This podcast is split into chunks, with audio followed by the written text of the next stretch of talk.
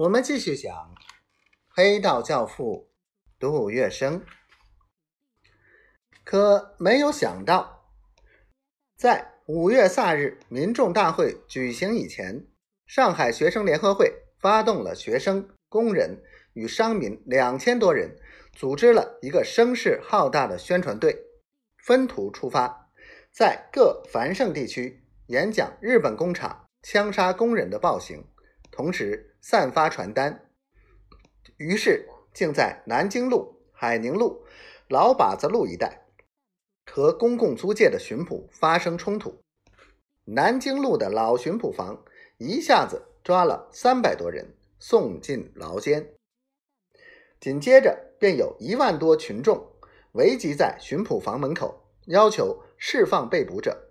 双方正在坚持。英探木。爱华逊突然向群众开了一枪，印度巡捕立刻又开了一排枪，当场血肉横飞，秩序大乱，群众死十三人，重伤二十余名，又被巡捕拖进去五十多个。这便是惊天动地的五卅惨案发生的经过。当时，凡是通过租界赶赴九亩地开会的群众。一概被荷枪实弹的巡捕阻拦。公共租界的巡捕那天不但全部出动，他们更向吴淞口外的英国军舰求援。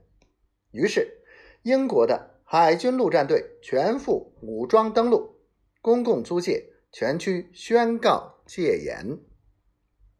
由于民情激昂，人人奋不顾身，九亩地的民众大会仍能如实举行。出席大会的群众多达十余万人。马超俊主席悲不可抑，宣布今天所发生的惨案，与会群众不时爆发哭声，大家一致声讨帝国主义者的暴行。他们在中华民国的土地上滥杀无辜，酿成空前绝后的大血案。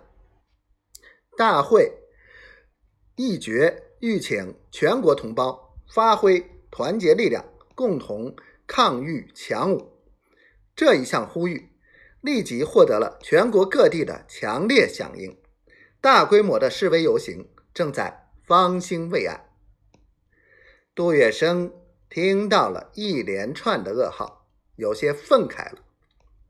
南京路上血的教训激起了潜伏在他身心的怒火。那天，他竟。破口大骂：“外国鬼子真不是人！